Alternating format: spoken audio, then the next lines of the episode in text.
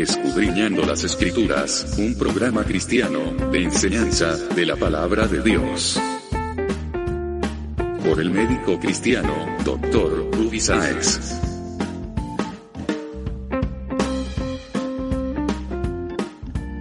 Estas enseñanzas son útiles para hacerte crecer espiritualmente. Suscríbete gratis en programacristiano.com.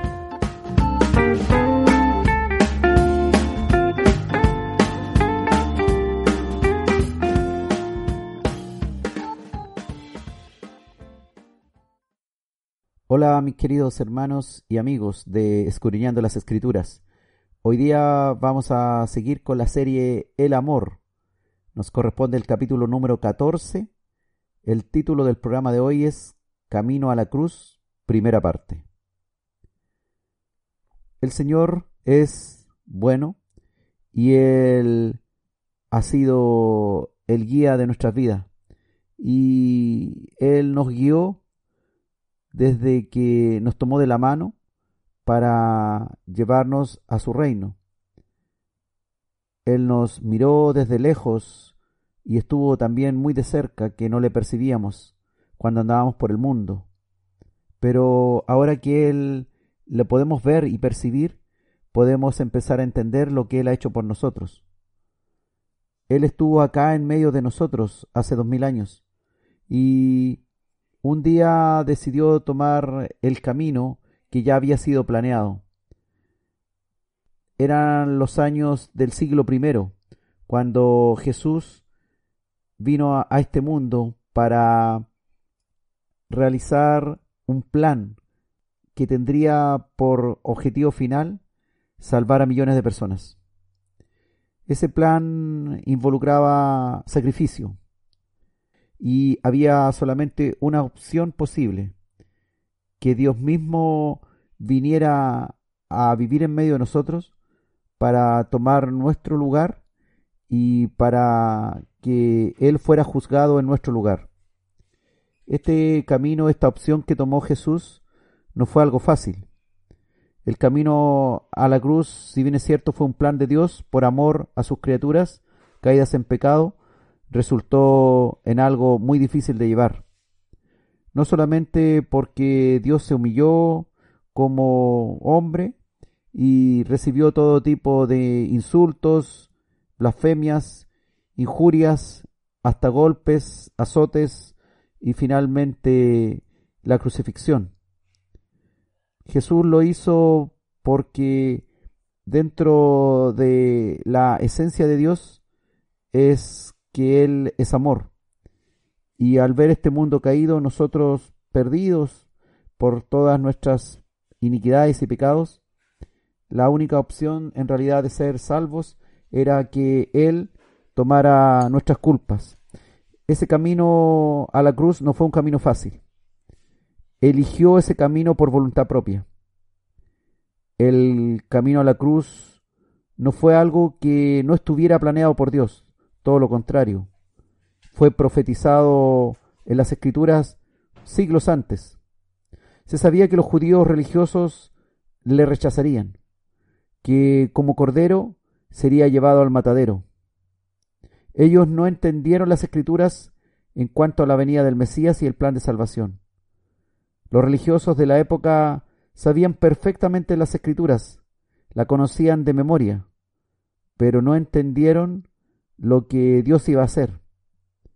Se alejaron de Dios, se acercaron solamente a la letra, pero perdieron la comunión con el Creador, con el Todopoderoso de tal manera que no hubo revelación de parte de Dios a través de las escrituras y no las entendieron. El santo de Dios, Jesús, el que no tenía pecado ni debía morir por causa del pecado, eligió morir derramando su sangre como la opción para que fueran limpiados los pecados. La escritura dice que sin derramamiento de sangre no hay remisión de pecados. Esto fue algo establecido por Dios en su ley dada a Moisés. Nos recuerda también la carta a los Hebreos capítulo 9 versículo 22. Y casi todo es purificado según la ley con sangre. Y sin derramamiento de sangre no se hace remisión.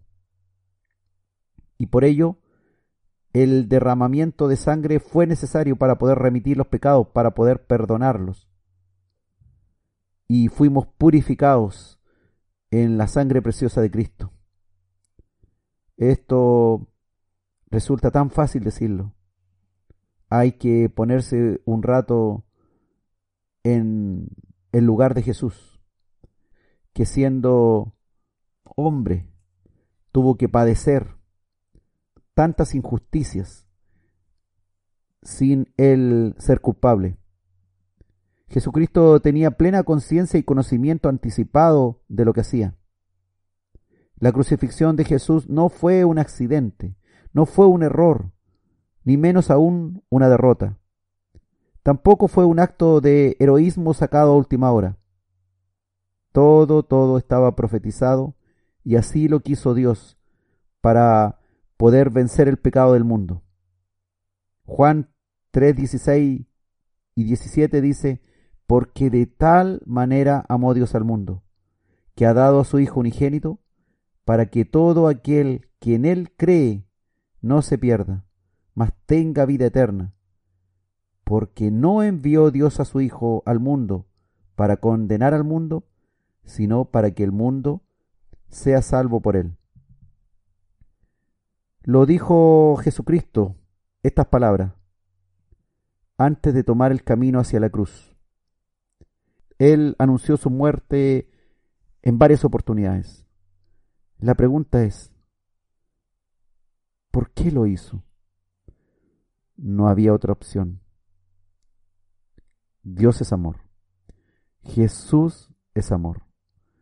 Y por ese inmenso amor, Él caminó a la cruz soportando muchas injusticias. Él tomó nuestro lugar y recibió el pago de nuestro pecado. El Señor lo hizo de esa manera y no teníamos ninguna otra oportunidad. Que el Señor nos ayude hoy día con su palabra. Clamamos al Padre, a este Dios maravilloso, tan lleno de amor, que hoy día nuevamente visita nuestros hogares, que hoy día te visita para hablarte con su palabra, para que rescates de ella lo que es para ti. Dios ha decidido entregarte algo, algo que ni yo sé. Solamente el Señor sabe qué es lo que te va a servir hoy, en este tiempo, en tu vida. Quédate hasta el final de este audio, porque no sabes tú en qué momento el Señor te tocará con su palabra y esa palabra echará fuertes raíces en tu corazón. Gracias damos al Padre Celestial porque nos permite hoy día estar con vida para poder escuchar estas cosas. Gracias Señor porque has abierto hoy día los oídos de los que escuchan. Señor, gracias porque nos permites estar unidos uno el que emite el audio, el otro el que recibe. Gracias, Padre, por tu amor. Que ese amor también pueda ser transmitido a través de este audio, para que los que están hambrientos, los que necesitan, reciban de ti. Que la paz de Dios hoy día nos acompañe, que la misericordia y la sabiduría del Padre también penetre nuestras mentes para entender su palabra. Porque de tal manera amó Dios al mundo, que dio a su Hijo, no para condenar al mundo, sino para que el mundo fuese salvo por él. Porque de tal manera te amó Dios, que no envió a, a su Hijo a condenarte, sino a ser salvo por su amor, por su inmenso amor que comenzó una noche allá en Jerusalén, desde el Monte de los Olivos, cuando fue arrestado, ahí en Getsemaní, y empezó el proceso, el camino del sacrificio, el camino de la aflicción, el camino del manso cordero que fue llevado al matadero por nuestras culpas y transgresiones.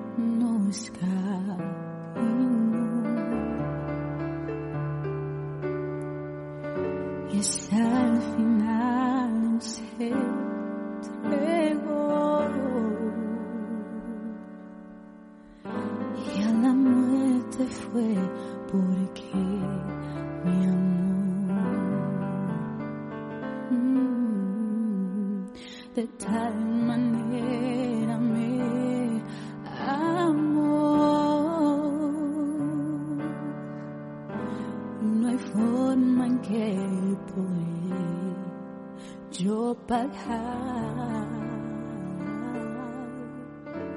以耶稣的血汗。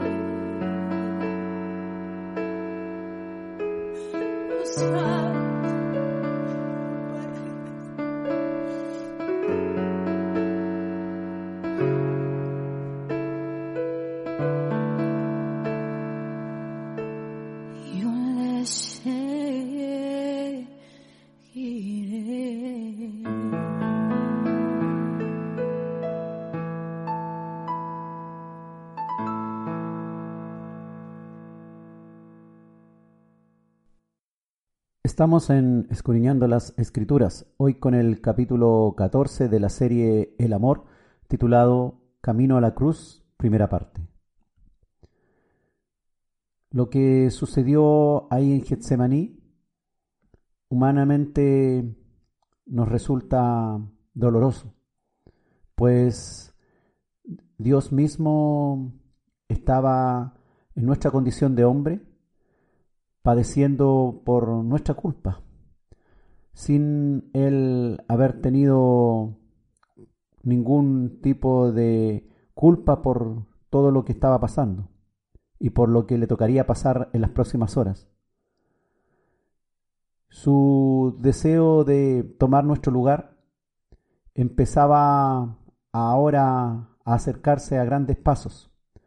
La hora llegaba, la hora en que él debía negarse a sí mismo como Dios y entregarse como hombre, en manos de hombres impíos, en manos de hombres pecadores, que se burlarían de él, lo golpearían, lo tratarían mal con injurias, calumnias, falsos testimonios, lo andarían trayendo de aquí para allá atado como un reo, como un delincuente, y finalmente terminaría ahí en una de esas tres cruces, junto con otros dos delincuentes que pagaban con justa razón, según versión de ellos mismos, el castigo que se les había impuesto. Mas Jesús no tenía nada de culpa de eso. En Getsemaní comenzó él ese camino. Jesucristo pudo haber desistido de su plan antes de ser crucificado.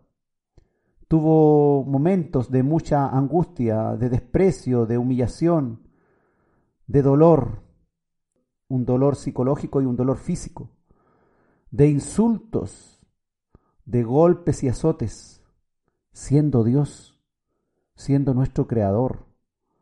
Eso es increíble, es un amor sobrenatural tremendo de Dios hacia nosotros. Pero Él permaneció firme por ese amor sobrenatural que tiene hacia sus criaturas, y por lo cual decidió salvarnos pues Él es la única opción posible. Otras posibilidades no hay. Religiones hay muchas. Nos hablan de ser buenos, de seguir ciertos reglamentos, según nuestras propias fuerzas. Pero es una religión humana, no una religión venida desde lo alto Dios nos dejó su palabra. Fue escrita su palabra para que hoy día finalmente podamos nosotros oírla, leerla, entenderla, tener comunión con Él en una relación tan íntima que Dios mismo viene a nosotros, en la intimidad, en nuestra mente, en nuestro espíritu, en nuestro corazón, como dice la Escritura.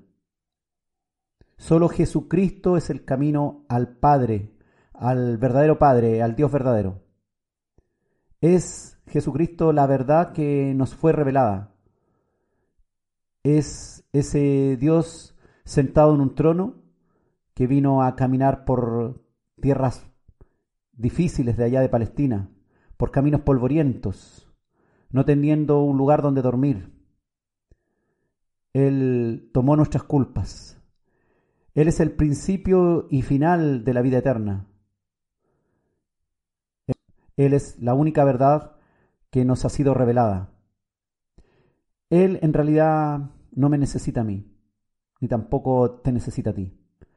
Pero por amor ha venido a mí y por amor ha venido a ti. Fue su amor tan grande, su misericordia tan inmensa, que lo soportó todo para evitar nuestra eterna condenación y sufrimiento. Pues después de nuestra muerte, creamos o no creamos, hay juicio. Y los que le han rechazado, los que se han burlado, los que le tuvieron un tiempo y después le abandonaron, tendrán que dar una cuenta personal. Mas nosotros que hemos sido cubiertos por el sacrificio de Cristo, podemos refugiarnos allí.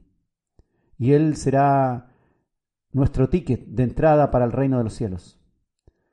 Él es nuestra carta de presentación ante el Padre. Él tomó nuestras culpas, cargó con todos nuestros pecados y nos limpió. Ese era su plan, su evangelio eterno. Y no se detuvo a pesar de las adversidades y lo que podía pensar como alguien 100% ser humano, pero también Dios entre nosotros. Emanuel, Dios con nosotros. Como cordero fue llevado al matadero, dice la escritura. Esta es la porción también de las escrituras. Recuerda usted que leía el eunuco etíope cuando Felipe fue usado poderosamente por Dios para explicarle esta escritura refiriéndose que era Jesús a quien él leía ahí en el profeta Isaías capítulo 53 versículo 7. Esa historia que aparece ahí en Hechos capítulo 8 del 32 al 33 donde dice, angustiado él y afligido no abrió su boca, como cordero fue llevado al matadero, y como oveja delante de sus trasquiladores, enmudeció y no abrió su boca. El profeta Isaías, capítulo 53, versículo 7. Eso es lo que leía aquel famoso eunuco etíope, que no conocemos su nombre, pero es una revelación para nuestras vidas. Este cordero que fue llevado al matadero, el cual leía este hombre. Y Felipe fue usado por el Espíritu Santo para explicarle esta escritura. Nosotros hoy día sabemos, por revelación también del Espíritu Santo a nosotros, que ese cordero que fue llevado al matadero como oveja delante de sus trasquiladores, ese que enmudeció y no abrió su boca para insultar tal cual le insultaban, para golpear tal cual le golpeaban, para agredir tal cual le agredían, sino que en su justicia no usó en ese momento lo que como Dios podría haber hecho, o incluso como ser humano.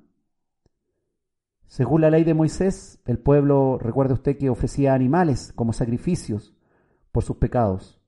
Eso lo instituyó Dios, que la paga del pecado es muerte y sin derramamiento de sangre no hay remisión de pecados.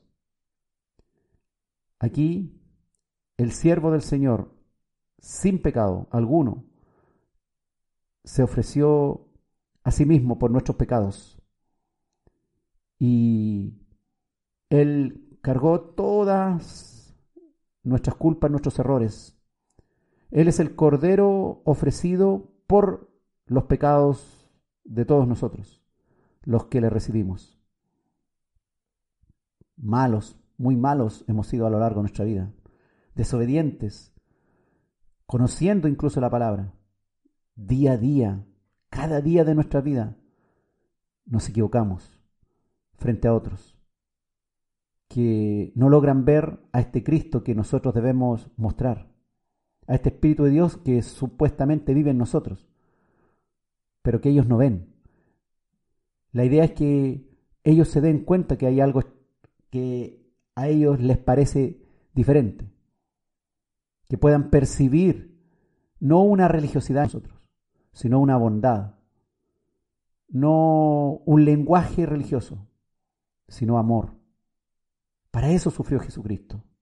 Sufrió por nuestro bien, llevando nuestros pecados, clavándolos en la cruz y borrándolos, para hacernos aceptos a Dios ahora distintos, seres humanos distintos, no como antes.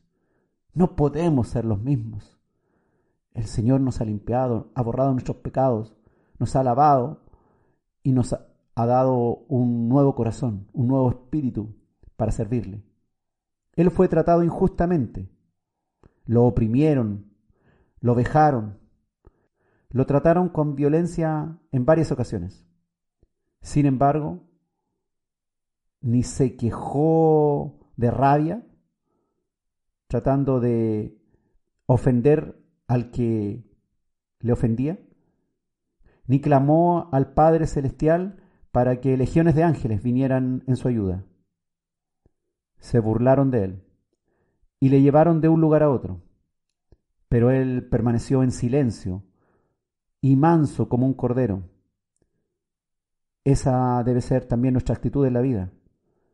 No ser eh, el líder que se encarga de llevar adelante la revolución en cuanto a llevar violencia, sino ser pacificadores. Si alguien nos ofende en la vía pública o en cualquier lugar en lo privado, ser capaces también de ser mansos como el Señor, en silencio y sin quejarnos delante de nuestros trasquiladores, tal cual este cordero que fue llevado al matadero permaneció en silencio, sin usar las herramientas poderosas que él tiene. No abrió su boca y con eso demostró la completa sumisión como siervo y cordero de Dios. Él podría haber pronunciado una palabra y sus enemigos hubiesen sido fulminados. Podría haber elevado un clamor al Padre Celestial y se hubiese pulverizado todo el plan enemigo. Pero él permaneció sumiso, soportando todo. Fue por nuestros pecados y en nuestro lugar que nuestro Señor Jesús sufrió. Todos, todos hemos pecado. No hay ni uno solo que no haya pecado. No hay ninguna persona en el mundo que sea bueno, que nunca haya pecado. Todos hemos mentido, de algún modo también hemos robado, hemos adulterado, hemos fornicado con nuestra mente o con nuestro cuerpo. Hemos deshonrado a nuestros padres, hemos deshonrado a Dios, hemos blasfemado contra el nombre de Dios, no hemos reído de algún modo en su propio rostro. Estábamos totalmente destituidos de la gloria de Dios. La paga del pecado es muerte. Muerte física, muerte espiritual. Pero Jesucristo como Cordero de expiación se ofreció por nosotros para hacerse cargo de nuestras deudas de nuestras culpas. Somos salvados de la eterna condenación cuando recibimos el sacrificio de Jesús, con fe y arrepentimiento, cargando sobre Cristo nuestros pecados y culpa. Este es el único camino de salvación. Si te ofrecen otro, es falso. No lo tomes. Si te ofrecen otra verdad, es falsa. No la tomes. Despreciala. Al único que tienes que apreciar es al apreciado, al que con su cuerpo, con su vida, pagó el precio por nosotros. Nuestros pecados fueron las espinas en la cabeza de Cristo. Fueron también los clavos en sus manos y en sus pies. También nuestros pecados, nuestras culpas, fue la lanza que atravesó su costado. Nuestros pecados fueron los látigos que laceraron su piel. los golpes de sus enemigos. Yo también, hermano. Yo también golpeé al Señor. Tú también, hermano, con tus pecados. Provocaste la ira y la condenación de los hombres hacia Cristo. Él fue entregado a la muerte por nuestras ofensas. Pero Él nos ha enseñado a estimar todas las cosas como pérdida por amor a Él y a amar al que nos amó primero, a nuestro Dios, a amarle primero a Él. A veces se comenta que nosotros debemos dar el 10% de nuestros ingresos y la gente huye por eso. Y si le diéramos el 10% de nuestro tiempo al Señor todos los días, todos los días 2.4 horas de dedicación a Él. ¿Cuánto creceríamos? ¿Cuánta comunión hermosa y revelación de Dios hacia nosotros? El que entregó el 100% por nosotros. Y a nosotros nos cuesta el 10% de nuestro tiempo. A nosotros nos cuesta el 10% de nuestro esfuerzo nos conformamos con poco. Muchas veces decimos que le amamos. Muchas veces cantamos a Dios o hacemos ritos. Pero ¿qué hacemos en el diario vivir, en la práctica? ¿Realmente estamos en esa comunión permanente con Dios? ¿Le dedicamos realmente, aunque sea el 10% diario de nuestro tiempo, al Señor? Qué inmenso amor de Dios hacia tu vida, querido oyente. Y tú, que el Señor te juzgue. ¿Cómo le respondes a Él? A diario. Que el Señor te fortalezca. Que Jesús hoy día, con su Espíritu, te acaricie, pero también te dé fuerzas, vitaminas, energía, para ya no permanecer tan quieto, para ya no permanecer tan contemplativo, no eres tú el cordero que no tiene que abrir su boca. Eres tú el león que ha salido a proclamar el mensaje de salvación con tu boca y con tus obras, las cuales están siendo provocadas por el Espíritu Santo para que los creyentes realmente puedan manifestar al Señor en su corazón. Que realmente los caminos por los que hoy andes sean mejores que los caminos por los cuales tú andabas como yo también andaba. Caminos alejados de Dios. Que nuestro caminar hoy día sea también hacia la cruz, cargando cada uno nuestra propia cruz, una carga que no es pesada, pues Cristo hizo lo más difícil. Que nuestro caminar diario, aun cuando sea en difíciles circunstancias, aun cuando sea en aflicciones y en angustias, que el que fue afligido y angustiado injustamente pueda ser el que hoy día te sostiene para que tú también, en su justa medida, cuando Dios lo requiera, seas el que fortalece al hermano que está angustiado o al hermano que está afligido. Que el Señor hable a nuestro corazón. Corrijamos nuestros errores. Que sigamos viendo hoy día en este capítulo como este angustiado y afligido Dios con nosotros, Emanuel, estuvo ahí en tierra de Jerusalén, en aquella noche, después de la cena con los discípulos, hasta la cruz, en un camino de varias horas, en donde la injusticia pareció vencer, pero todo todo era un plan, un plan de amor tremendamente difícil para Jesús, pero que Él lo hizo a la perfección por puro amor hacia nosotros.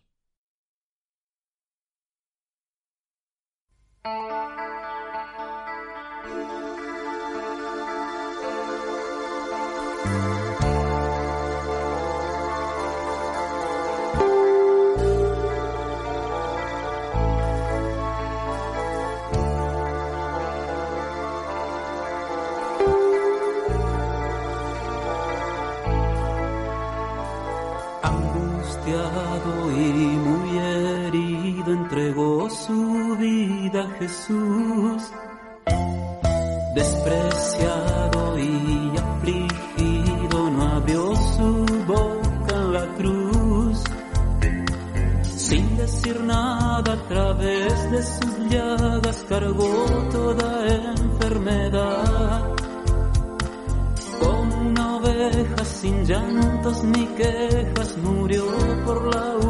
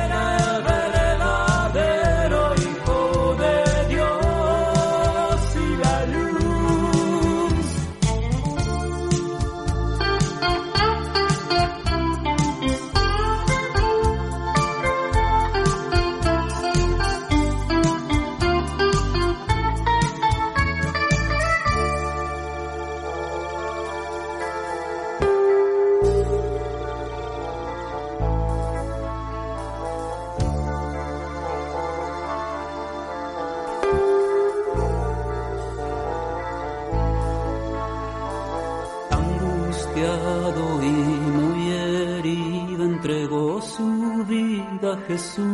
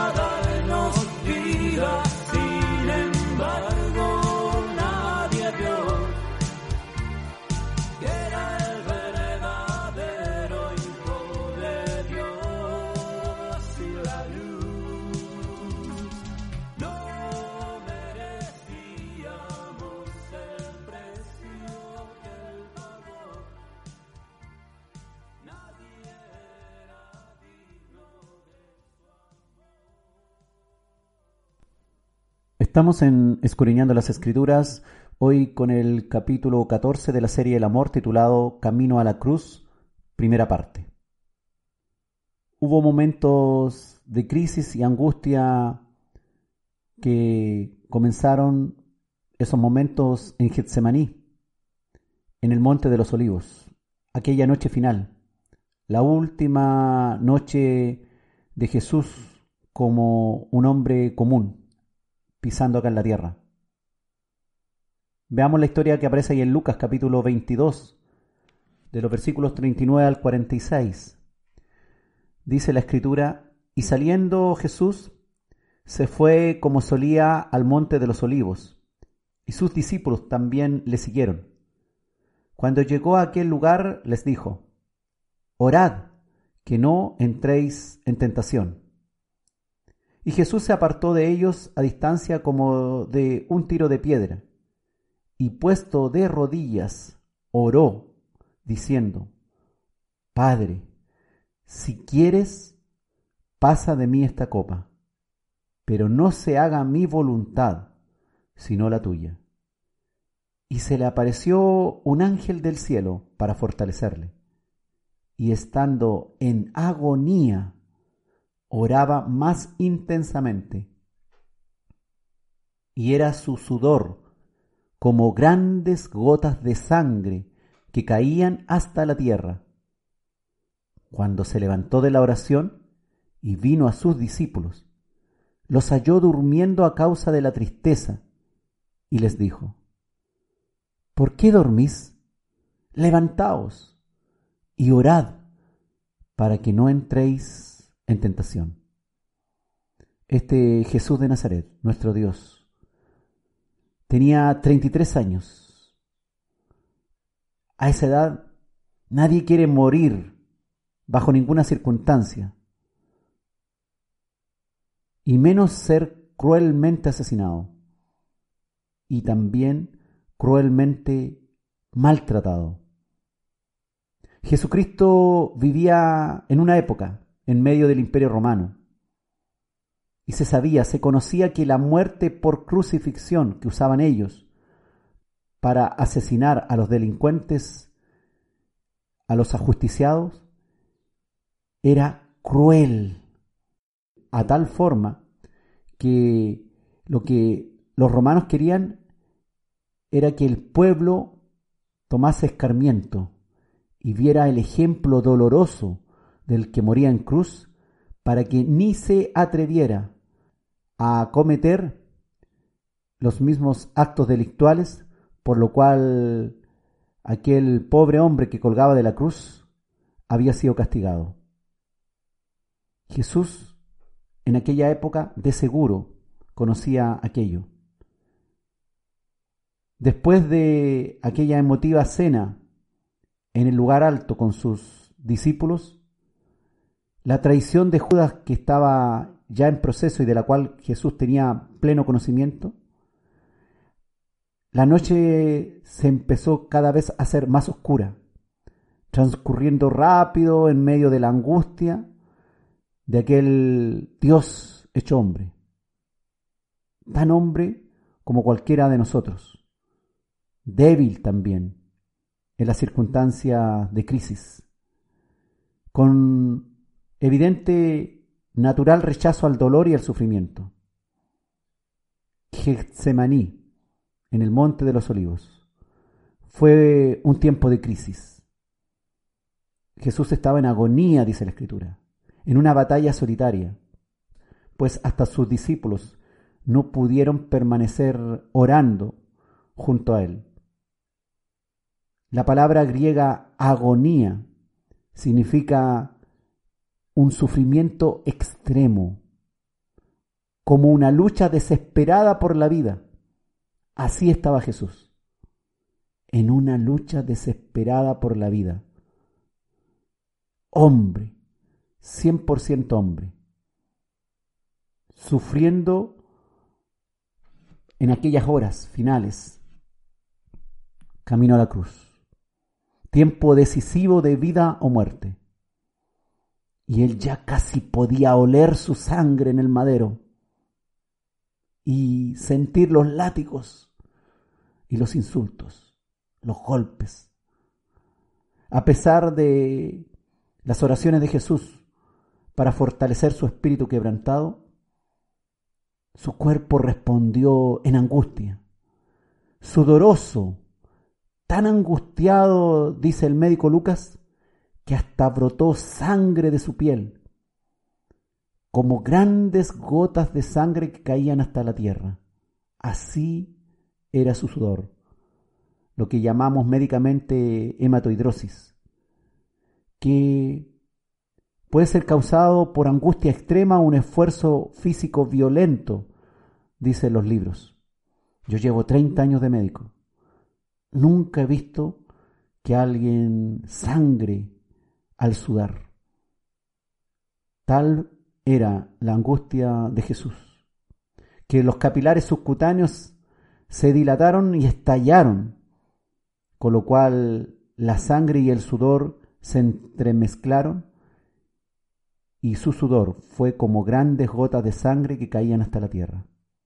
Yo en mi vida he visto muchos pacientes muy angustiados, muy deprimidos, ansiosos, con crisis de pánico de todo tipo con grandes ataques de histeria. Nunca he visto a alguien sudar sangre. Tal era lo amargo de la copa que Dios hecho hombre sentía en su mente. Y como hombre, también con angustia frente al dolor al sufrimiento que le tocaba vivir en un poco rato más. A veces nos ponemos nerviosos porque tenemos que salir a un escenario y nos da hasta diarrea por tener que hablar en público o enfrentar algún examen. Cuán difícil examen le tocaba enfrentar al Hijo de Dios. Esto muestra el sufrimiento de su cuerpo, de su alma, de su perfecta humanidad, motivada por el dolor que venía y la tremenda carga de pecado que tendría que cargar él siendo santo y puro. Tenía que hacerse responsable de cargar el pecado de todos nosotros, en todas las épocas, debiendo asumirla y separándose del Padre, incluso en aquellas horas de tinieblas en la cruz. Aún podía volverse atrás Jesús. Aún podía evitar la cruz. Pero él mismo había dicho ahí en Mateo capítulo 10 versículo 38, el que no toma su cruz y sigue en pos de mí, no es digno de mí. Y en aquella hora en Getsemaní, Jesucristo hombre quiso ser también digno de Jesucristo Dios. Él tomó su cruz y siguió en pos del plan perfecto de salvación de tantos millones de personas que estábamos totalmente perdidos e íbamos a una eterna condenación. La salvación del mundo estuvo algo en peligro en aquella agonía de Jesús, mientras sudaba grandes gotas de sangre en una extremada angustia. Pero su amor eterno prevaleció y sigue prevaleciendo sobre el gran dolor temporal. Debemos aprender de eso, que debe prevalecer el amor por sobre el dolor. Cuando estamos en angustias y penas, que el amor siga prevaleciendo sobre el dolor. Debemos orar también para ser capacitados para resistir hasta derramar nuestra sangre en la lucha contra el pecado, si alguna vez se nos llama a eso. Somos débiles. Si Dios hecho hombre llegó a sudar sangre cuando se veía enfrentado al pronto sufrimiento y muerte, cuánto más nosotros. Pero ese mismo Espíritu de Cristo, el que padeció, es el que viene a nosotros. Marcos 14, 36 dice la escritura que Jesús clamaba, Abba Padre, todas las cosas son posibles para ti.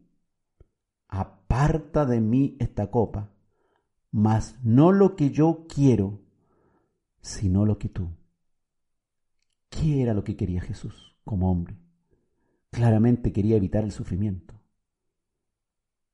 Pero él, entendiendo muy claramente lo que significaba hacer su voluntad como hombre, desistió y dejó que la voluntad del Padre Celestial prevaleciera en su vida. Cuando agonizaba en angustia se presentó, dice la Escritura, un ángel del cielo para fortalecer a Emanuel, al manso y humilde Jesús, que ahora, como un cordero débil, sería llevado al matadero. Como cordero al matadero emprendía sus últimas horas. Un ángel, una criatura de el mismo Dios, vino a fortalecer a Dios hecho hombre. Tal era la angustia de aquel que cargaba el pecado de toda la humanidad. Estando en agonía, oró más fervorosamente, dice la Escritura, enseñándonos también que la oración debe ser más potente en nuestro mayor momento de dificultad. Cuando está alta nuestra debilidad, tiene que estar aún más alta nuestra oración. La alabanza y la oración hacen huir las debilidades, hacen huir las tentaciones. Orad para que no entréis en tentación, nos vuelva a decir el Señor hoy día en nuestra vida. ¿Estás en tentación? ¿Estás en luchas, en pruebas? Ora más fervientemente al Señor. Alábale. Cántale a tu Dios. Permanece juntito al Señor, diciéndole, aparta de mí esta copa, mas no lo que yo quiero, sino lo que tú, mi Dios. Fue a Getsemaní de noche Jesús, después de esa cena, donde instituyó la cena del pan y el vino. Fue a Getsemaní de noche, a oscuras, en aquel jardín en el monte de los olivos. Y salió de allí, cuando aún era de noche. Pero él, ahora después de esa oración intensa, tenía luz firme, porque había hablado con Dios Padre y había declarado que aquella copa debía ser tomada, no la que él quería en su humanidad, sino la copa que el papito, que Abba Padre había decidido voluntariamente para ir en pos de los que le necesitamos. Fue a Getsemaní en agonía.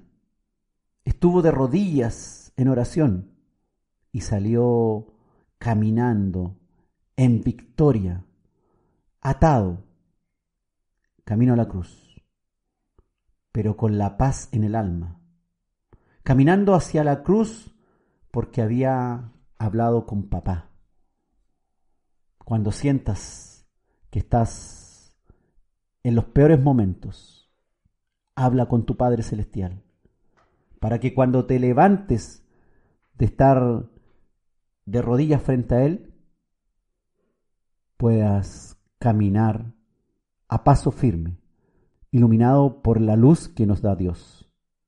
Jesús no salió de allí resignado, impotente, rendido, frustrado, sino con la perfecta convicción y confianza que era lo mejor que podía pasar para obtener la victoria final. La victoria sobre el pecado, el golpe sobre la cabeza de la serpiente estaba a punto de producirse cuatro mil años antes, en Edén, cuando Eva y Adán cayeron en pecado, Dios pronunció esta sentencia, que la simiente de la mujer, Cristo Jesús, daría un golpe mortal a la serpiente que había provocado la entrada del pecado en el mundo. Jesús estaba llegando al momento culminante de su vida acá en la tierra. Él no cedió a su angustia ni aflicción, sino que prosiguió con el plan divino que derramaría amor de color sangre. Plan divino que derramó amor de color sangre. Sus discípulos estaban dormidos. Que no nos pille dormido el Señor en nuestro cansancio. Qué pena también es cuando muchos cristianos actúan como si estuvieran profundamente dormidos. El mismo Dios, la presencia del mismo Dios está junto a ellos, pero ellos duermen espiritualmente.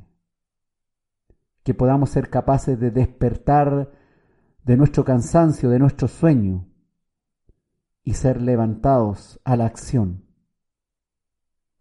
La oración, como dijo Jesús, es fundamental para no ser sorprendidos por el enemigo, para no ser tentados, para no sucumbir ante las pruebas, las luchas, las tentaciones. No debemos dormirnos y dejar que nuestros hermanos luchen solos en sus angustias y tentaciones. Jesús luchó solo en su angustia, ahí en Getsemaní. Nosotros no debemos ser como los discípulos que se durmieron y dejaron que Jesús luchara solo. Despertemos de nuestro sueño espiritual y luchemos también en oración con aquellos que están siendo tentados y no dejemos que luchen solos. Cada cual puede ir al Señor y enfrentarse en oración con Él. Mas la oración de muchos, el apoyo en la oración, también es fundamental para fortalecer a otros. Jesús de rodillas estuvo solo luchando con su aflicción de rodillas también es una fuerte arma para combatir al enemigo que está asediando a otros y que nos está asediando a nosotros. De rodillas debemos permanecer ante el Señor en nuestras pruebas. No tanto preguntarnos por qué, para qué me está pasando esto. De rodillas, en oración, clamando a papá. Y aunque te quedes luchando solo y nadie más esté a tu lado luchando junto a ti, aunque nadie de tus amigos esté apoyándote, la presencia del Todopoderoso está contigo. Gloria a Dios. Grande es nuestro Señor. Grande es su amor, que aunque otros nos abandonen, y nos dejen solo en nuestras angustias y aflicciones, el, el que pagó el precio, un alto precio por nosotros, sigue firme también junto a nosotros y en nosotros, ayudándonos a cancelar el precio de nuestro dolor, fortaleciéndonos, proveyéndonos para que podamos salir victoriosos a los diferentes precios que vamos pagando en la vida. Está hoy día con nosotros, estimulándonos a seguirle fielmente, a estar en su presencia, en las buenas, en las malas. Sea bendito nuestro Dios y Salvador Jesucristo, el que camino a la cruz no dejó ser vencido por su humanidad. Y nosotros, camino a la cruz, tampoco dejemos que se haga nuestra voluntad, sino que se haga la voluntad de aquel quien pagó un alto precio por nosotros.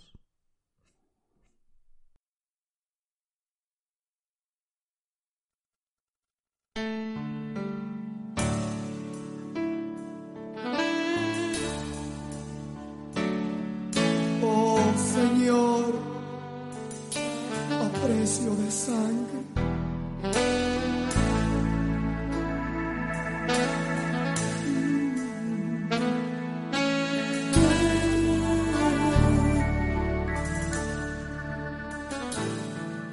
Lo vieron llorar.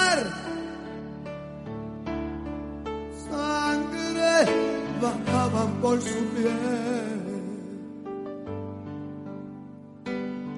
El escenario tembló. Era su corazón. Llevaba el precio del dolor. De allí se levantó se abrió el telón de una batalla sin igual.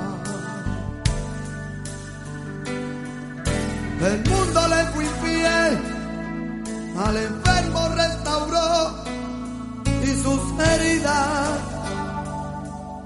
sanó.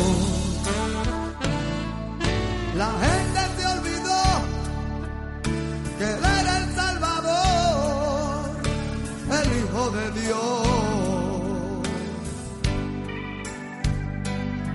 Con su muerte en la cruz, al mundo trajo la luz, el perdón y la salvación. Las cadenas rompió, al muerto levantó, al ciego dio la luz. El paralítico caminó, al enfermo restauró y al leproso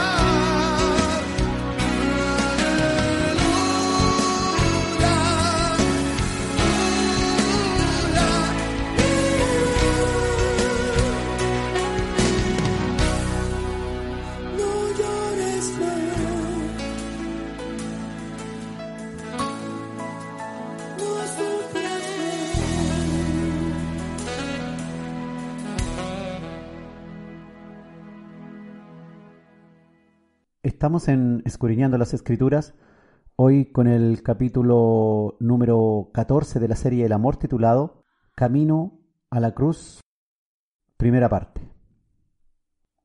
Traicionado por su amigo y discípulo, Judas, en aquella noche de jueves, y tomado prisionero por sus enemigos, los fariseos y entonces comenzó su rápido viaje, como cordero llevado al matadero. Dice Mateo capítulo 26, versículos 47 al 56.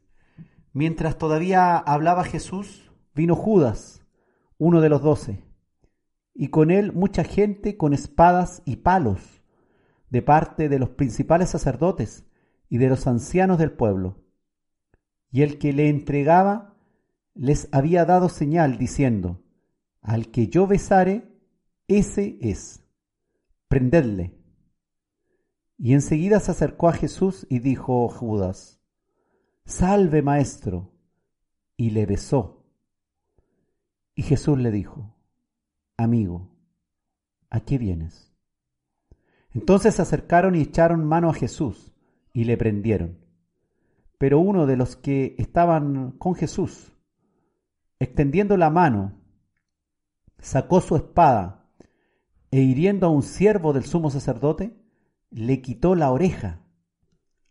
Entonces Jesús le dijo, vuelve tu espada a su lugar, porque todos los que tomen espada a espada perecerán.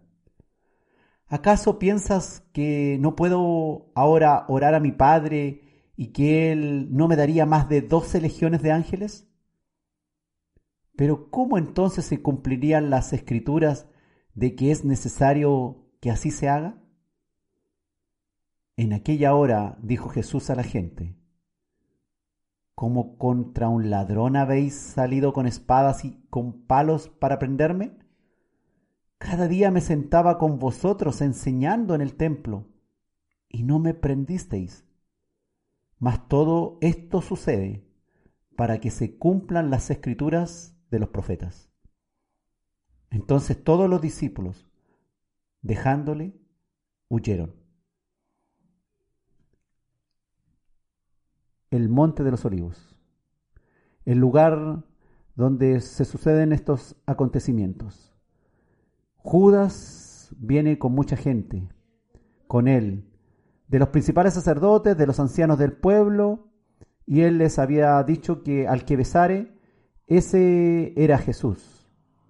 Claramente Judas conocía aquel lugar, pues en varias ocasiones, dice en otros pasajes de la Escritura, habían tenido lugares, encuentros acá. Mientras Jesús todavía hablaba a sus discípulos en Getsemaní, vino este traidor, con una compañía de soldados y alguaciles de los principales sacerdotes, con linternas, y antorchas, armados con espadas y palos, según los diferentes evangelistas, aunque nunca habían visto a Jesucristo resistirse ni luchar, y vinieron en estas condiciones, como para prender a un delincuente, a un revolucionario. El plan era, como leímos acá, que Judas le daría señal indicaría con un beso corriente, en griego filein, al hombre a quien debían arrestar. Pero la escritura dice que cuando Judas realmente le dio un beso a Jesús, la palabra que usa en el griego es catafilein, diferente a filein. Catafilein indica un beso de amor que le besó repetidas veces y fervientemente. Y Jesús le preguntó, amigo, ¿a qué vienes? Es que hermanos podemos ir a Jesús y mostrar una aparente devoción a Dios, en oración, en alabanza, en la palabra, pero estar a esa misma hora traicionándole en nuestra mente o con nuestros planes más íntimos. Él lo sabe todo. Cuando yo o tú vamos hipócritamente a Jesús y en nuestra mente hay un plan malévolo en nuestra vida que no hemos abandonado, el Señor nos pregunta, amigo, ¿a qué vienes? Que Dios nos ayude a ver que Él lo sabe todo, a contemplar su omnipotencia, su omnisciencia. Él podría destrozarnos. Él conoce nuestros más íntimos pensamientos. No podemos ir hipócritamente besando a Jesús para que otros nos vean que le tenemos aprecio. Pero en realidad nuestros planes son distintos, incluso de traición a la obediencia que debemos tener. Su otro discípulo, Pedro, sacó su espada y cortó una oreja a un siervo del sumo sacerdote llamado Malco, según otros evangelistas. Indudablemente la intención de Pedro era aceptar un golpe mortal a Malco. No creo que su intención fuera tan precisa de querer cortarle una oreja. Quería batalla, Pedro. Pensaba que esa era la acción que como discípulo de Jesús debía hacer. Pero la reacción de Jesucristo nos sorprende. Primero reprende a Pedro, vuelve tu espada a su lugar, porque todos los que empuñen espada, a espada perecerán. Vaya qué enseñanza. Nuestras milicias no son tomar las armas y tratar de arreglar este mundo. Nuestras armas no son carnales. Nuestra actitud no es tratar de ganar el reino para Dios a la fuerza y según las armas humanas. Jesucristo le explicó a Pedro que en el reino de Cristo las victorias no se logran por batallas humanas. Los enemigos del reino emplean la espada contra los discípulos de nuestro Señor Jesucristo. Pero a su tiempo esos enemigos que emplean la espada serán derrotados por su propia espada, por los ejércitos de nuestro Señor Jesucristo en el día final, por el juicio también de nuestro Señor Jesucristo en el día final. Segunda de Corintios capítulo 10 versículo 4 dice, porque las armas de nuestra milicia no son carnales, sino poderosas en Dios para la destrucción de fortalezas. No son carnales. No trates de ganar personas o poblaciones para Cristo usando armas humanas. Usa el Espíritu.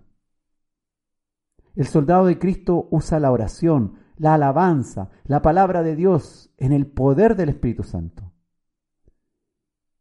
Y maravilloso este Dios de amor.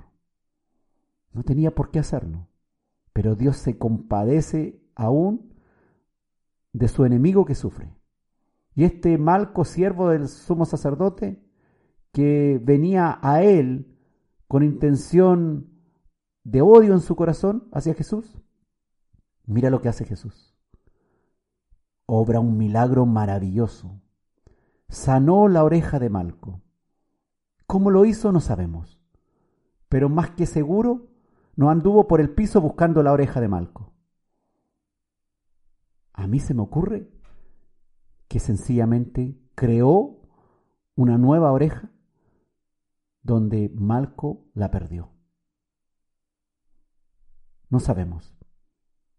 Pero aún camino a la cruz, Jesucristo sanó a su enemigo y obró un milagro de amor. Realmente Jesús hacía lo que decía.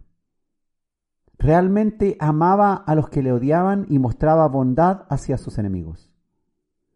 Podría haber pedido dice el Señor, y le habrían sido enviadas más de doce legiones de ángeles en su ayuda. ¿Cuántos ángeles son esos? Si cada legión tuviera tres mil, serían treinta y seis mil ángeles en su ayuda. Si cada legión fueran seis mil, setenta y dos mil ángeles en su ayuda.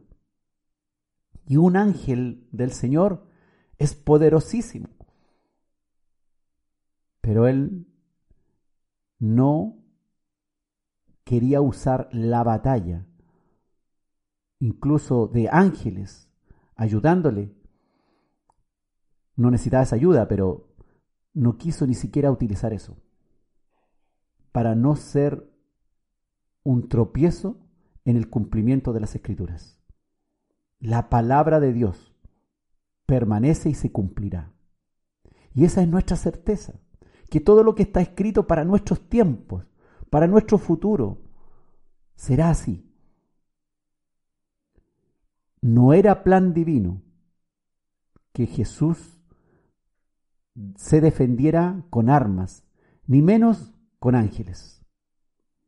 Las escrituras que predecían su sacrificio, su entrega, sus padecimientos, su crucifixión y resurrección, habían de cumplirse. Y seguirán cumpliéndose todas esas profecías que esperan ahí en las escrituras. Para que tengas confianza y seguridad de que lo que está escrito se hará. Jesús pudo haber tomado otro camino, pero él sabe que la palabra suya se cumple, que la palabra de Dios se cumple. Él es el verbo, Él es la palabra. Él cumplirá todo lo establecido y se cumplirán también sus promesas en nosotros. Gloria a Dios por nuestro Señor Jesucristo, que es la palabra viva que no tarda en cumplirse. Algún día se cumplirá, tal vez y muchas veces. Nosotros la tenemos por tardanza, pero que no sea así, pues la palabra de Dios se cumplirá. Jesús recordó a los que le arrestaban cuán incongruente era que viniesen contra él con armas, con palos, con espadas Nunca le habían visto usar armas. Al contrario, había sido un tranquilo rabí que cada día se sentaba ante ellos en el templo, dejaba que los niños vinieran a él, los bendecía, sanaba a cualquiera que viniera a él, al que le traían, obraba grandes milagros, ayudaba a la gente, les daba de comer, les declaraba el reino de los cielos, acercaba a Dios hacia ellos, los hacía llegar a la presencia de Dios, los hacía comprender cuánto Dios les amaba, hacía que ellos se alejaran del pecado, les aconsejaba que tuvieran una mejor vida, que dejaran de pecar.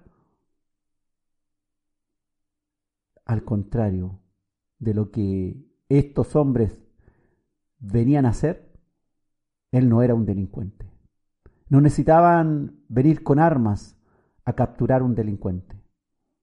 Él, un hombre de paz, que traía la paz a los suyos. Lo que pasa es que los fariseos, los religiosos de la época, como no tenían comunión con Dios, se sabían la escritura, pero no la entendían. Y no fueron capaces de reconocer al Mesías que llegó y estuvo en medio de ellos. Cuando Jesús enseñaba en el templo, podrían haberlo capturado fácilmente, pero no lo habían hecho. ¿Por qué venían ahora con espadas y palos? Aquel plan de capturarlo era irracional, extremadamente injusto. Lo hicieron a escondidas, a espaldas del pueblo. Así y todo, las escrituras se estaban cumpliendo ante sus propios ojos y no se daban cuenta. No advertían que ellos eran actores de lo que las profecías declaraban del siervo sufriente, del cordero llevado al matadero. Los discípulos le abandonaron. Ellos no se dieron cuenta que eran los matarifes de aquel cordero. Ellos, los que se creían los elegidos, los religiosos, los líderes, los máximos, los fariseos, los saduceos.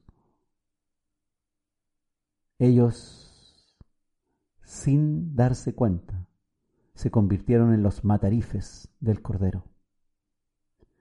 Los discípulos no fueron mejores que los fariseos en aquellos momentos. Le abandonaron, huyeron despavoridos, temiendo cada uno por su propia vida, olvidando las enseñanzas de su maestro. Y nosotros, nosotros no somos mejores que ellos. Nosotros también le abandonamos. Huimos despavoridos cuando nos interesa más el pecado que su palabra. Huimos también y tenemos miedo de predicar la palabra cuando está en peligro nuestra vida. Olvidamos las enseñanzas de Jesús en el diario vivir, en lo cotidiano. No somos capaces de practicar el amor, el verdadero amor ágape de Dios en nuestro hogar, con nuestros amigos, en nuestro trabajo, en la vía pública. Si la cobardía de los discípulos en aquellos días fue inexcusable, la nuestra, nuestra cobardía, lo es también. Pues ellos aún no habían recibido al Espíritu Santo. Aún no tenían el Espíritu Santo morando en ellos para advertirles, para abrir sus ojos, para hablarle a su mente. Pero nosotros sí. Nosotros tenemos el Espíritu Santo que nos guía, que nos habla, que nos redarguye, que nos dice que está mal, que debemos pedir perdón, que debemos dar un giro en 180 grados, que vamos por mal camino, que nos estamos desviando igual y todo, nos alejamos de Dios. Juan capítulo 18, versículo 11. Jesús dijo a Pedro, mete tu espada en la vaina, la copa que el Padre me ha dado, ¿no la he de beber? Jesús no necesitaba la espada de Pedro. Él ya había estado en oración ahí en Getsemaní y había tomado la decisión, había renovado su compromiso de beber la copa que el Padre le había dado en la eternidad. Jesucristo podría haber renunciado en aquel momento de confusión, donde era traicionado, donde sus discípulos se estaban arrancando, huyendo, y quedaba solo. Pero acababa de estar en una intensa comunión en oración. Estaba fortalecido para vivir los próximos eventos que trastornarían su vida y demostrarían que todo ser humano está completamente perdido y necesita urgente al Salvador su mejor amigo. Sin Cristo, sin esta obra maravillosa, estamos absolutamente perdidos y confundidos. Nuestro Señor obra cada día en nosotros. Nuestro Señor ve nuestras flaquezas. Nos dice que Él realmente es nuestro verdadero amigo. Y cuando vayamos a este amigo, seamos sinceros, fieles, fieles ante el público que nos observa y fieles a nuestros pensamientos, a lo que atesora nuestro corazón. Atesorar la palabra de Dios y obedecerla. Amar a Dios significa obediencia. El amor significa ser obediente a Dios. El amor que Jesús nos mostró en estos momentos críticos es experiencia para nuestras vidas. Aún en nuestras luchas debemos actuar y tener la mirada que tuvo Jesús. No es por la razón y la fuerza, sino es a través del Espíritu de Dios guiándonos camino a la cruz.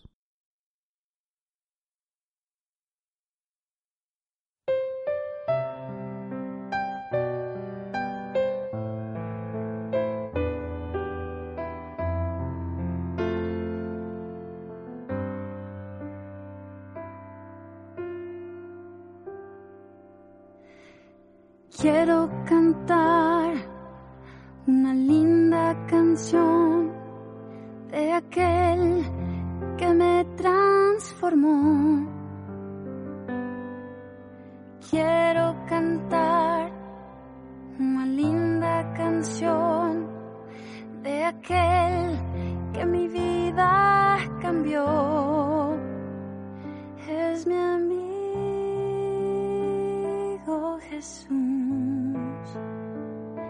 Es mi amigo más fiel. Él es Dios, Él es Rey, es amor y verdad. Solo en Él encontré esa que busqué solo en él encontré la felicidad.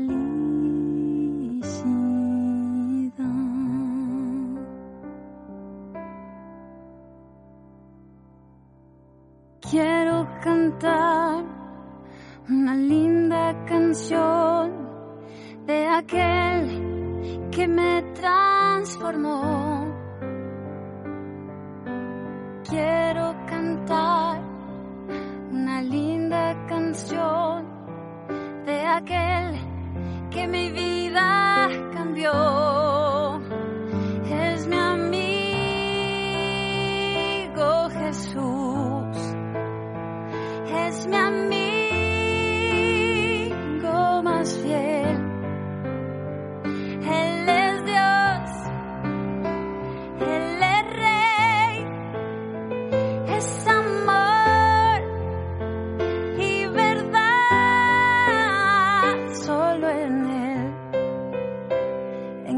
Encontré esa paz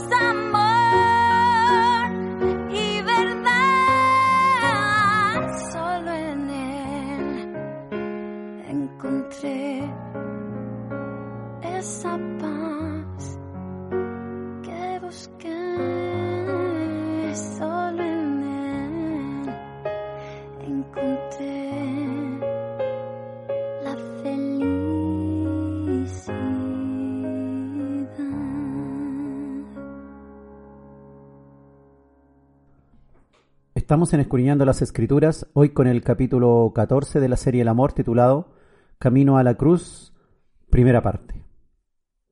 Jesús fue llevado ante Anás y luego a Caifás. Dice Juan capítulo 18 versículos 12 al 14, prosiguiendo esta turba de enemigos de Jesús, que ahora toma prisionero a Jesús y lo lleva ante el sumo sacerdote. Dice la escritura, entonces la compañía de soldados, el tribuno y los alguaciles de los judíos prendieron a Jesús y le ataron y le llevaron primeramente a Anás, porque era suegro de Caifás, que era sumo sacerdote aquel año. Era Caifás el que había dado el consejo a los judíos de que convenía que un solo hombre muriese por el pueblo. En el caminar hacia la cruz, Jesús ahora se entrega como un manso cordero, sin luchar, sin usar ninguno de sus poderes, ni usar su autoridad como creador del universo. Los militares romanos y alguaciles judíos apresaron a Jesús y después de atarle le llevaron en primer lugar a la gran residencia de Anás, que era el suegro del sumo sacerdote Caifás aquel año. Dice la historia que Anás y Caifás fueron sumos sacerdotes. Anás fue el sumo sacerdote de Israel desde el año 6 al año 15 después de Cristo. Cuando en el año 15 los gobernantes romanos lo depusieron, a Caifás, yerno de Anás, lo nombraron sumo sacerdote y permaneció en el cargo desde el año 18 después de Cristo al año 36 o 37 después de Cristo. Por eso que había esta relación diferente entre Caifás, el sumo sacerdote, y Anás, suegro, pues Anás era el ex sumo sacerdote, que había sido depuesto por los gobernantes romanos. Pero de acuerdo con la ley judía, esta posición de ser sumo sacerdote era vitalicia. Por tanto, muchos judíos seguían considerando a Anás como sumo sacerdote, a pesar de que los gobernadores romanos lo depusieron. Y por tal motivo, porque ejercía gran influencia y, autoridad entre los judíos, fue llevado Jesús atado a Anás. Pero en realidad era Caifás el que tomaba las decisiones finales.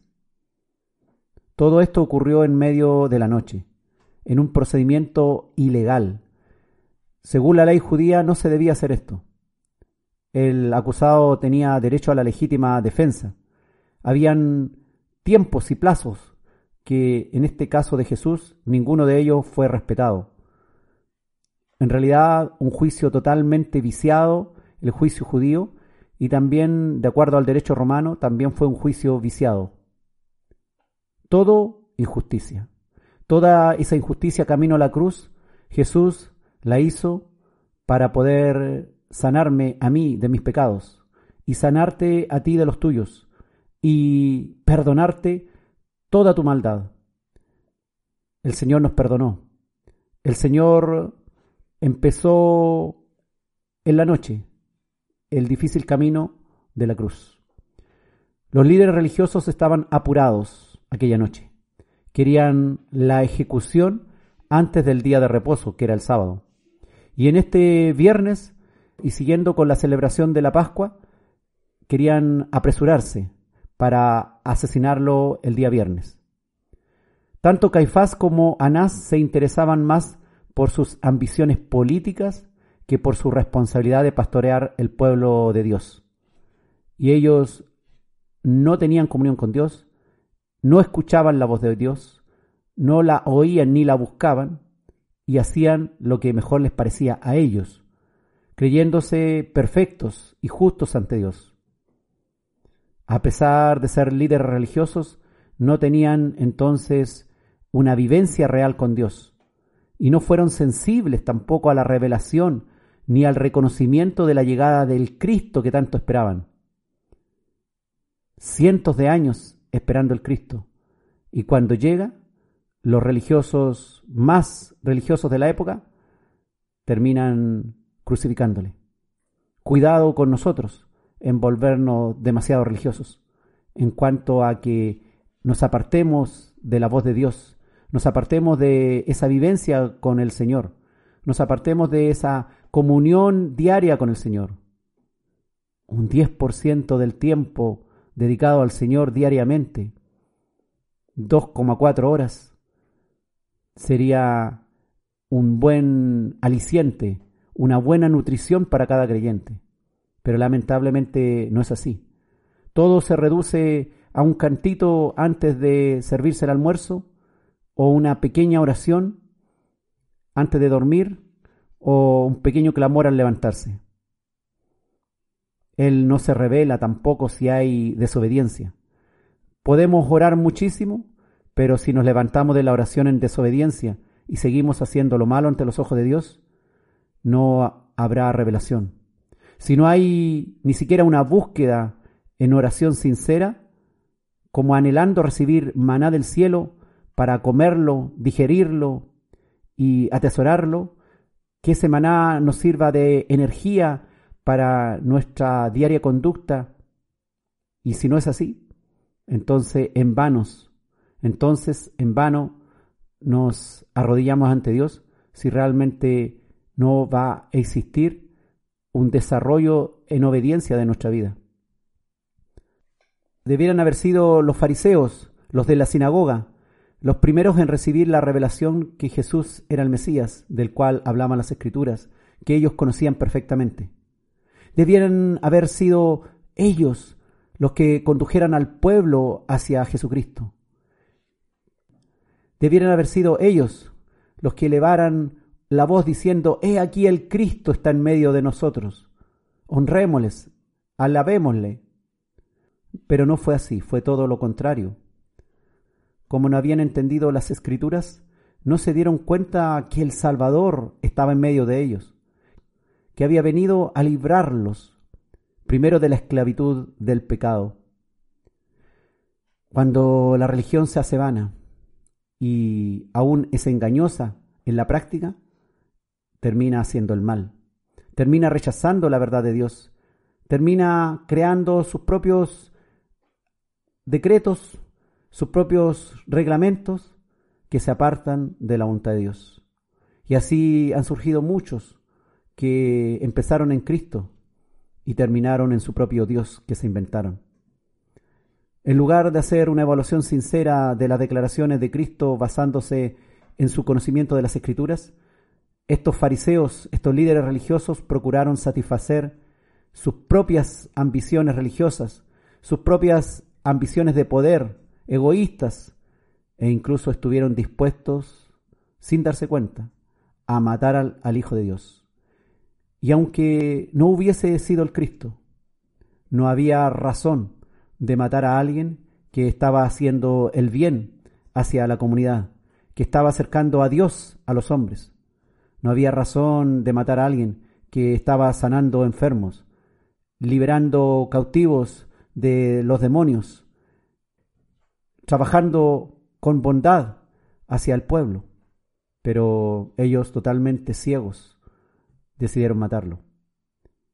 Nosotros difícilmente hubiésemos hecho algo distinto, pues a diario muchas veces crucificamos al Señor y lo eliminamos de nuestra vida, lo sacamos de nuestra existencia para poder hacer nuestra propia voluntad y seguir nuestras propias ambiciones y metas egoístas. Esta fue la primera ocasión que hombres malvados tomaron prisionero a Jesús y ataron sus brazos. Jesucristo fue manso y se dejó atar. Él ya se había entregado para nosotros en la mente. Estaba esperando que todo esto sucediera. Y dócil, manso, como un cordero, fue llevado al matadero. Jesucristo fue primero juzgado ante los judíos en un juicio religioso para culparlo de la blasfemia. Luego fue llevado para ser juzgado ante las autoridades romanas para demostrar en un juicio civil que era un peligro para el imperio romano, que era enemigo de César por declararse poseedor de un reino que ellos querían hacer entender al procurador romano, un reino que no se sometía a la autoridad de César. Ese reino de Dios, ese reino de los cielos que rechazaron los judíos, ha venido a ser nuestro hogar, el de los gentiles. Nosotros que no somos judíos, que no seguimos ni entendemos la religión judía, hemos recibido por gracia también este Evangelio. Esto que rechazaron los religiosos judíos se nos ha dado a nosotros. Pero hay de nosotros que despreciemos lo que se nos ha dado por gracia. Hay de aquel que le dice amén al Señor, que se compromete con Dios. Hay de aquel que baja a las aguas para bautizarse, pero prontamente desaparece de la presencia de Dios. Que Dios tenga misericordia de todos los que algún día estuvieron en medio de nosotros y ya no están. Hoy día Dios está teniendo misericordia con aquel que escucha, que antes le decía amén al Señor y ahora hace mucho tiempo también sigue apartado. Está apartado y sigue apartado. Debido a que los judíos religiosos, los fariseos, estaban bajo el gobierno de Roma, tenían que actuar a través de los tribunales romanos. La ley judía le prohibía aplicar la pena de muerte, en este caso debido a que el imperio de Roma estaba por sobre ellos. Ellos estaban bajo el dominio romano y bajo el dominio romano ellos no podían aplicar sus propias leyes. La muerte por blasfemia era lapidación. Finalmente Jesucristo iría a la cruz, que no era una sentencia dictaminada en la ley judía, pero sí en la ley romana. Cristo nos da ejemplo de cuál debe ser nuestro actuar frente a las injusticias del mundo. Muchas veces nos lamentamos por las redes sociales y por diferentes medios de las injusticias que hay en este mundo. Pero, ¿quién de nosotros es justo? No hay justo, dice la palabra, no hay ni siquiera uno. Cristo nos da ejemplo de mansedumbre en medio de los sufrimientos causados por las injusticias de sus enemigos. Cristo nos da ejemplo de siervo sufriente sometiéndose al plan de Dios. Esclavo de Jesucristo. Esa es nuestra misión, ser siervo de Dios. Como escribía el apóstol Pablo en varias de sus cartas. Pablo, siervo de Jesucristo.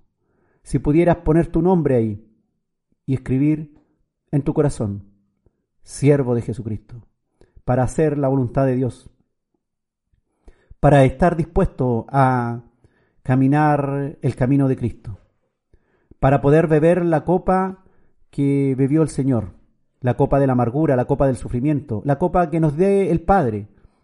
Esa es la que tenemos que beber. Muchas veces, como cristianos, nos lamentamos frente a nuestras dificultades, nuestros padecimientos, y oramos al Señor para que se haga nuestra voluntad de salir de ahí si pudiéramos orar y decirle, Padre, es difícil, es amarga esta copa que estoy bebiendo, pero que no se haga mi voluntad sino la tuya. Jesucristo es ejemplo para aprender a padecer aflicciones, manteniéndonos firmes a la voluntad de nuestro Padre, sin desconfiar de su amor. A simple vista, sus planes en medio de este mundo caído en pecado parecen absurdos e incomprensibles. Locura del Evangelio, dicen algunos. Están locos, fanáticos.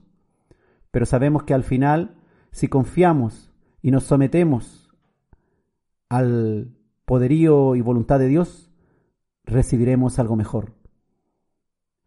Algunos dicen que somos soñadores, que el Evangelio es el opio del pueblo, que es una medicina barata para calmar nuestros dolores, pero la realidad es la perla preciosa que cuando la hallamos podemos dejar todo lo que hacemos con tal de conseguirla y atesorarla. Jesucristo fue atado y llevado a Anás, el ex sumo sacerdote. Él fue atado con las cuerdas de nuestras iniquidades y fue castigado también en su rostro como pecador, poniéndose en nuestro lugar. Pudo haber renunciado en aquel momento y haber fulminado a todos los que le agredían verbal o físicamente y le hacían caminar atado por el sendero a la casa de Anás. Pero el Creador se entregó a sus criaturas, que no solo le faltaban el respeto, sino que además lo maltrataban al gusto de ellos. ¿Cuántas veces en nuestra vida hemos maltratado al Señor? ¿Cuántas veces en nuestra vida hemos sido irrespetuosos con nuestro Padre Celestial? Muchísimas veces. Cada vez que pecamos, le faltamos el respeto a nuestro Dios. Cada pensamiento que conduce al pecado en nuestra mente y luego a la obra pecaminosa, ofendemos a Dios. Atamos sus brazos, atamos sus pies y tratamos de guiarlo según nuestros propios caminos. El Señor, a pesar de que no hará nuestra voluntad, Él permanecerá cerca de nosotros. Golpeará nuestro corazón para que le abramos. Esa puerta que permanece muchas veces cerrada por tanto tiempo. Él se hizo ofrenda del pecado por nosotros, para librarnos de esas ataduras y abrir puertas y cerrar otras que no nos convienen. Se sometió a ser atado por nosotros. Él, atado, marchó probablemente cabizbajo, meditando sobre lo que le tocaba vivir. En sus ataduras fueron también cargados nuestros pecados para liberarnos de nuestras ataduras. Nuestras ataduras fueron libradas. Así el Hijo de Dios nos hizo libre. Él haciéndose prisionero. Él dejándose conducir como un delincuente, para que nosotros, transgresores de la ley, delincuentes ante Dios, fuéramos hechos libres. Él quiso recorrer este camino difícil de ir a la cruz por cada uno de nosotros. Yo sé que todos hemos pecado. Nadie puede criticar lo que tú has hecho, porque nadie es justo. Yo he cometido mucha maldad en mi vida y el Señor lo sabe. El Señor también sabe cuál ha sido tu vida y cuál ha sido tu actitud en este mundo. El Señor conoce cómo tú le has atado de pies y manos para que no te abrace, para que no te siga a los lugares donde tú no quieres que Él vaya, pero Él está en todo lugar. Aun cuando no le permitías que el Señor fuese a aquellos lugares de pecado, el Señor estaba ahí. Nosotros no solamente le hemos atado de manos y pies muchas veces en nuestra vida, sino que además nos hemos tapado las orejas para no escuchar su palabra. Hemos también puesto un bozal en su boca. Hemos cerrado sus labios para que su voz no nos resuene en nuestra mente. No hemos alejado tanto del Señor. No hemos hecho lo correcto durante tanto tiempo. Pero el Señor todavía dice, aún la puerta no se ha cerrado. Hoy puedo hacer libre al que esté atado en algún delito. Hoy el Señor puede liberar a cualquiera que esté profundamente complicado con su maldad. Hoy el Señor puede romper cadenas, desatar ligaduras. A eso vino. Él se vino a dejar atar por nosotros. No vino a darse un paseo de Getsemaní a la casa de Anás. Esos pasos que dio el Dios del universo no fue un paseo con amigos, fue en medio de sus enemigos, sus matarifes, sus asesinos. Él, como cordero, fue llevado al matadero. ¿Y nosotros qué estamos haciendo? Miramos estas escrituras, pero ¿qué hacemos en el diario vivir? Cuando tenemos que tomar las decisiones, cuando tenemos que obrar, nos acordamos que Él siempre nos ve. ¿Hacemos caso del Espíritu de Dios que nos habla a nuestra mente? El Señor tiene paciencia con nosotros. Pero llegará un día en que se acabará todo esto.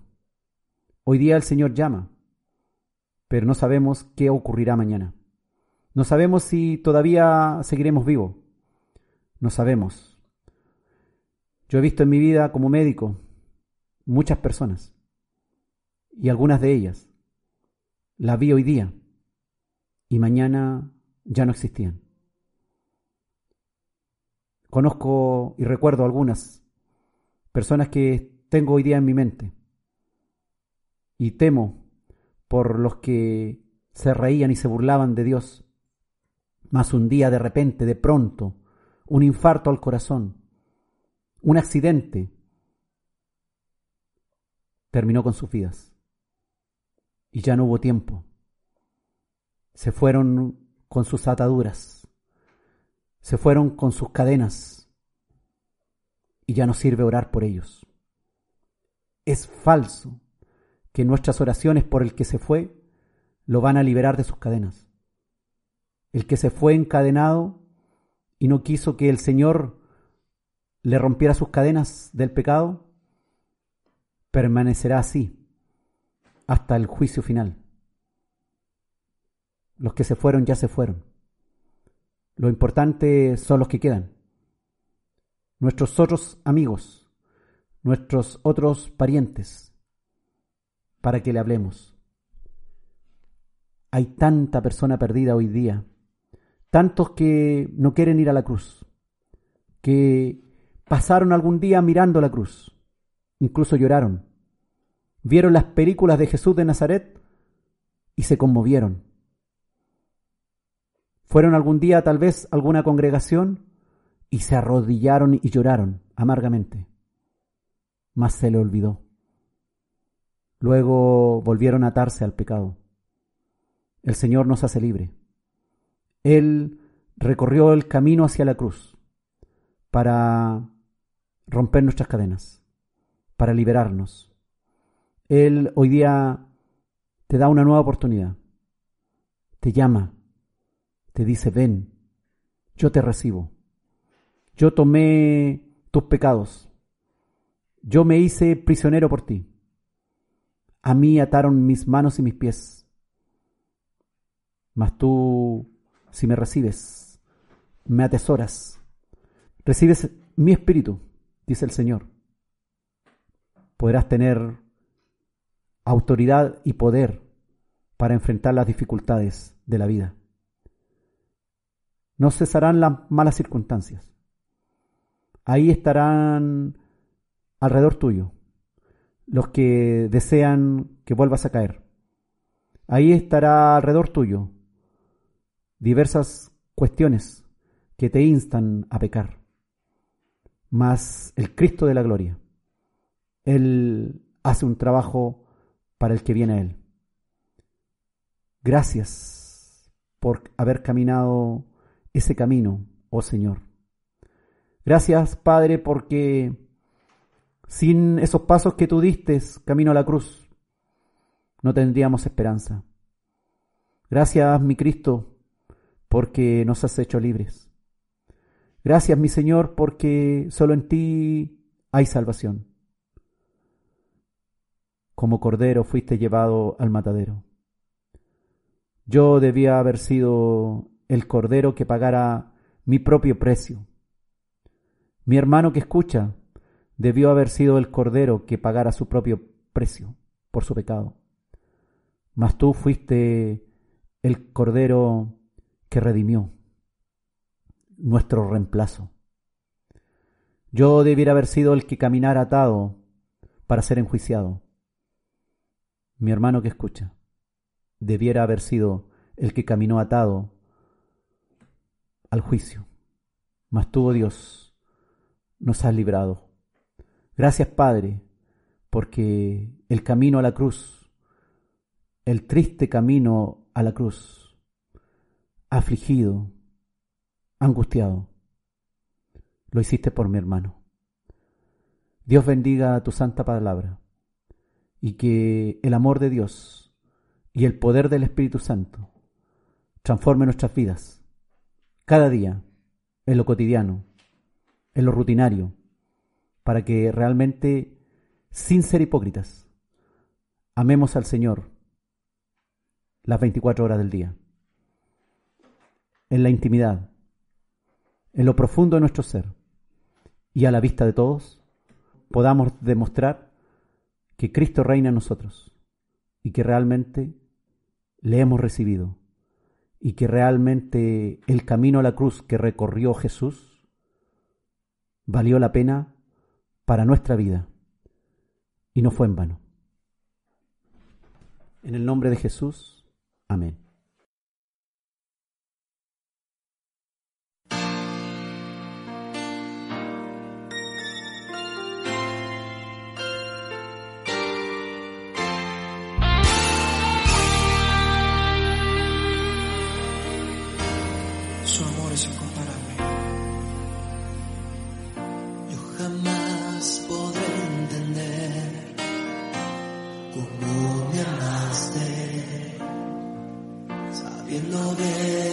Cómo soy. Tú me compraste un lugar en tu mansión, en tu cielo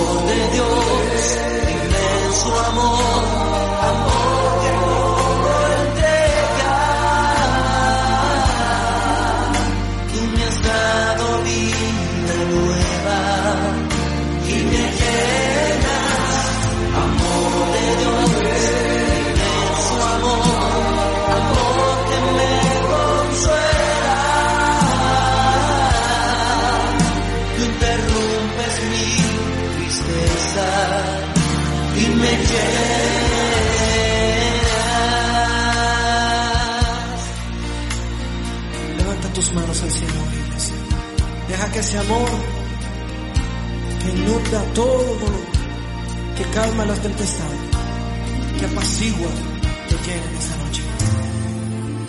Cuando yo te